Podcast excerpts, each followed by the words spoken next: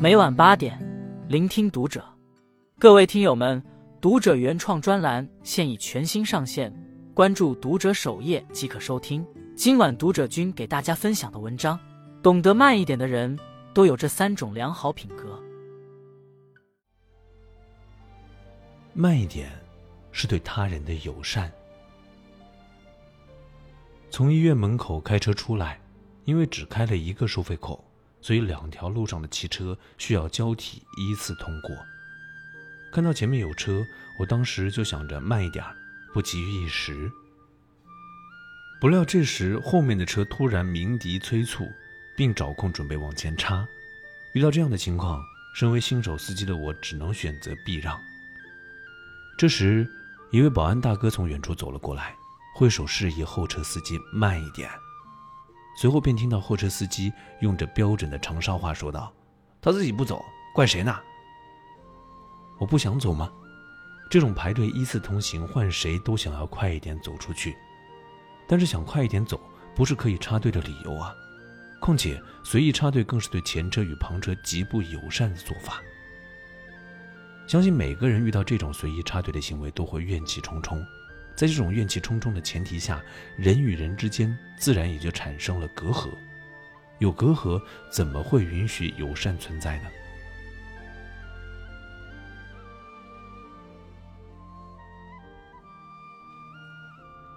友善，顾名思义就是友好善良。慢一点是后车司机对前车司机的友好，不插队则是后车司机善良品格的体现。慢一点。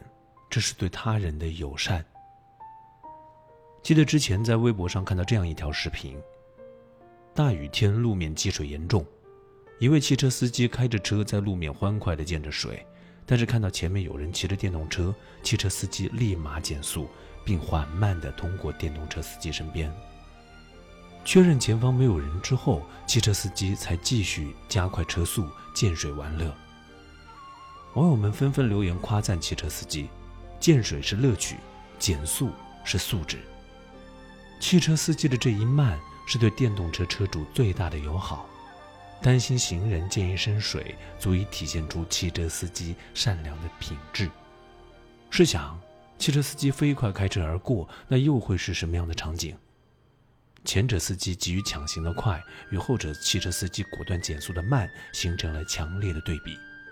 时间都只在分秒之间。带给人的感受却截然不同。生活中，我们慢一点，不急于抢行，是对他人的友善，是根植于一个人内心深处优良品质的最好体现。慢一点，是对生命的敬畏。你亲眼看过那种触目惊心的车祸吗？去年五一假期，我和姐姐从城市回到老家，在一个复杂的路口等红绿灯时，亲眼见到从左边行驶来的小汽车，为了在红灯到来之前通过路口而加速前进。刚好有一辆面包车向左拐弯，小汽车由于速度太快，直接撞上面包车，只听到轰隆一声。当时我还没有回过神来。后面看到面包车后排的小朋友那惊慌失措的表情，听到小朋友的哭泣声，我想说真幸运，人没有什么大事。但现场真的不忍直视，面包车的车门已经完全变形，小汽车的引擎盖也不成模样。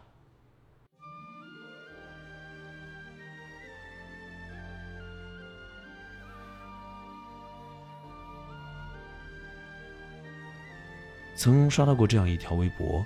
微博由九张动图组成，里面的内容是汽车过人行横道不减速，导致行人被撞飞；行人为了图方便，快速直接横穿马路被撞飞。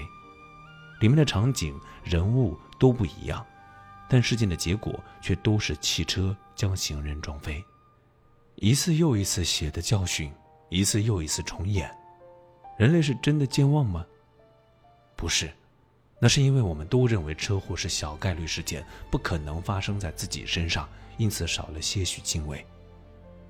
有一次，和妈妈一起出去过马路时，我对妈妈说：“慢一点，注意车。”没想到妈妈给我的回复是：“没事，车看到有人自然会停。”我顿时一惊，不禁联想到，如果司机正在打电话，或者一时间没注意怎么办？脑海中浮现出来的那些血肉模糊、极其惨不忍睹的车祸画面，不自觉地紧紧抓住了妈妈的手。在这个世界上，我们根本就不知道下一秒会发生什么，我们也不知道司机有没有在好好开车。或许就是因为那种我们以为他会停的态度，才导致悲剧的酿成。就是因为我们不知道怕，所以才少了那一份敬畏。之前在主流媒体的影响下，网络上形成了为特种车辆让路的良好舆论风气，在现实生活中，渐渐有越来越多的人懂得避让特种车辆。之前就有一段小汽车减速靠右避让救护车的视频在网上火了。视频中的小汽车司机正是知道救护车是为了挽救生命、争取时间，所以选择减速靠右，这就是对生命的敬畏。假如视频中的小汽车司机没有选择让路，有可能救护车里面的病人会错过最佳抢救时间。行人慢一点，仔细观察路况，确认安全后再通行，这是自己给自己生命的一份安全保障。司机慢一点，注意避让行人和执行任务的特种车辆。在适当的时候以适当的速度通行，这是司机给自己和他人的一份安全保障。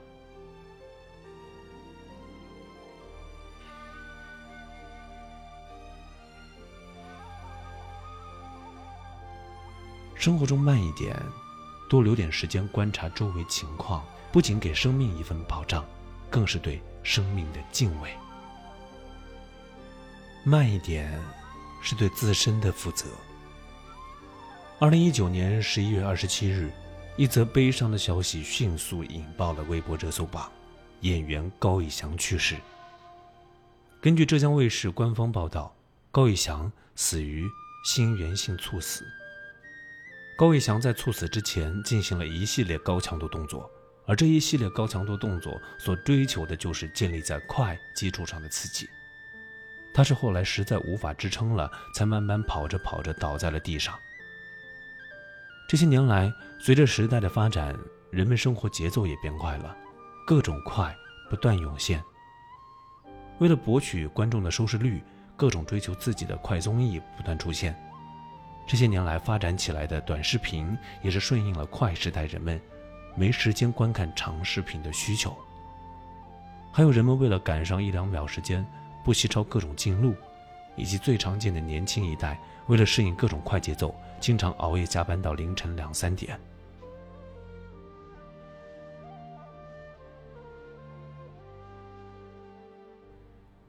在快时代之下，加班熬夜确实是常态，但猝死的人群越来越多，这也是事实。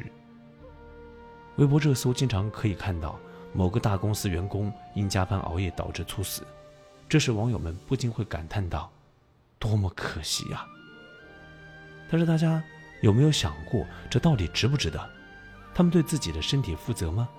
有没有想过让自己的生活慢下来，看看周围的风景，哪怕一天也行？